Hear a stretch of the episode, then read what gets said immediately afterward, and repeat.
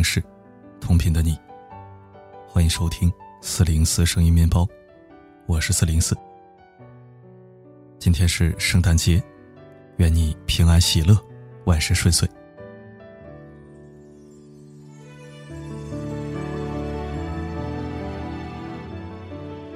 时隔一年，微信新功能再次冲到热搜第一。其中，朋友圈的两个新功能最火，可以单独设置仅聊天，可以用表情包评论朋友圈。也就是说，如果我对一个人勾了仅聊天，他点击我的朋友圈，就只能看到与加入黑名单一样的界面，一条尴尬的横线。如果我没有勾仅聊天，也不屏蔽他，他不仅能看到我的朋友圈，没准还能看到我在朋友圈欢乐斗图时鲜为人知的一面。改版之后，不知道有多少人会被好友悄悄勾上了禁聊天。突然觉得，以前的朋友圈三天可见都不算什么了。这一次才叫真的狠。狠是狠了点儿，但总体来看，这波操作收获了一片叫好。天下苦无效社交久矣。今年上半年，一位美食博主感慨，今年最大的感悟。拒绝无效社交。短短几个字，引起无数网友共鸣，一度登上了话题榜。几乎每个人都有被无效社交困扰的经历。递了一圈名片，加了一堆微信，转身不知道谁是谁。现在真心不敢在朋友圈里发东西，也不喜欢在 QQ 发说说，别人疲于点赞，自己累于应付。不过。这种都还算是好的。最尴尬的事情，大概是明明不太熟的人，却装熟向自己借钱。圆桌派上作家蒋方舟的一段经历，让人哭笑不得。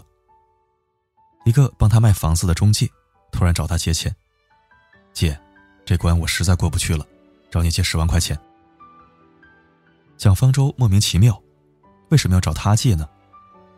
中介立马展开熟人攻势。咱们都很熟了。蒋方舟一头雾水，频繁见过面，一起卖过房，就很熟了。虽然最后钱没借，他却落得满满的愧疚感。其实，蒋方舟大可不必感到愧疚，那个中介并不是他的好朋友。如果我发现被人勾了进聊天，我也不会暗自神伤。人这一生中。本来就没有那么多值得在意的人，甚至有些人以为的好朋友，不过是自己一厢情愿而已。二零一六年，曾有一项面向大学生社交的调查，结果显示，我们认为是朋友的人里面，一半的人，并不把你当朋友。扎心吗？一点都不扎心。社会心理学家曾经做过研究。人一生中同时交往的朋友数量，极限是十、三十和六十。十个真朋友，当你陷入困境或者急需用钱，把父母、兄弟姐妹、亲戚朋友都算上，愿意帮忙的不会超过十个。三十个会联系的朋友，没事儿能打个电话问候一下。六十个关系最淡的朋友，比如你为某件事认识了某个人。你们互相交换了名片，加了微信，聊过两次，提起有印象，五十不联系。看，这已经是人社交的极限了。当然，仍然有人兢兢业业的经营着朋友圈，他们过度迷信人脉定命论。需要打官司了，不是先找律师，而是先找关系。孩子要工作了，不是帮着他一起进行职业规划。而是先找关系。生病动手术了，即使走常规看病流程没问题，也要找关系才放心。所谓人脉定命论，不过是谎言罢了。作家李小莫就明确指出，能力是一，人脉是后面的零，没有这个一，后面再多零也没有意义。请停止无效社交。一本书中这样写道：“你忙于交际，疲于应付，鸡同鸭讲的尴尬无处不在。你为了别人的欢笑而奔波，又为了别人的肯定而牺牲自我。你的人生仿佛都不是你的。其实你根本不是在社交，而是无谓的蹉跎光阴。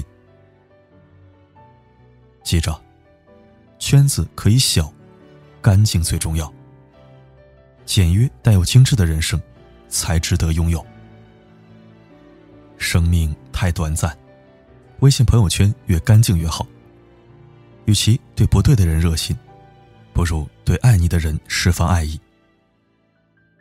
早在二零一五年的一项调查显示，过分在意依赖微信社交的人，超过了百分之六十。正所谓，世界上最遥远的距离，不是生与死的距离，而是我在看你，而你在看手机。今年，以九零后、零零后为主的年轻人发起的社交断舍离运动，正在影响越来越多的人。拒绝尬聊，拒绝混圈屏蔽杠精，清理僵尸友。颈椎病，不如多陪朋友说说话。近视眼，不如多和父母谈谈心。知乎上有一个问题：好的关系是怎样的？高赞答案写道：“就是你和他在一起，不用刻意寻找话题，只要陪伴就有安全感。再无聊的小事，你们之间对一个眼神，都能找到里面的乐趣。我看到的，是爱的陪伴，是珍惜眼前人。”我们不断寻觅，不断放手，蓦然回首，才发现，最爱的人，原来就站在你的面前，从来都不曾离开。所以呀，人生路长，遇见不易，还请珍惜你身边爱你的那个人。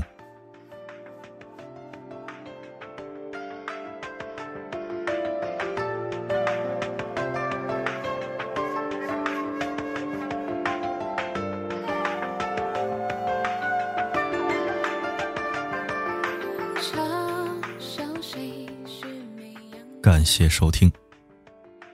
这几天我也发现我陷入了太多的无效社交。有些人给我朋友圈点赞，我却不知道他是谁。一看聊天记录，几年前聊得火热，然后就再没说过话。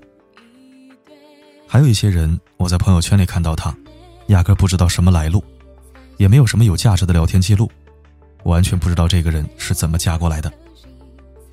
所以我那好几千的微信好友。我估摸着有价值的，不超过五百人。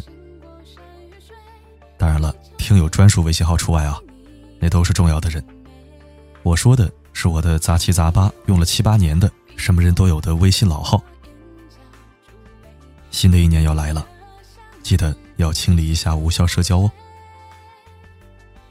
好了，今天就说到这儿。我是四零四，不管发生什么，我。一直都在。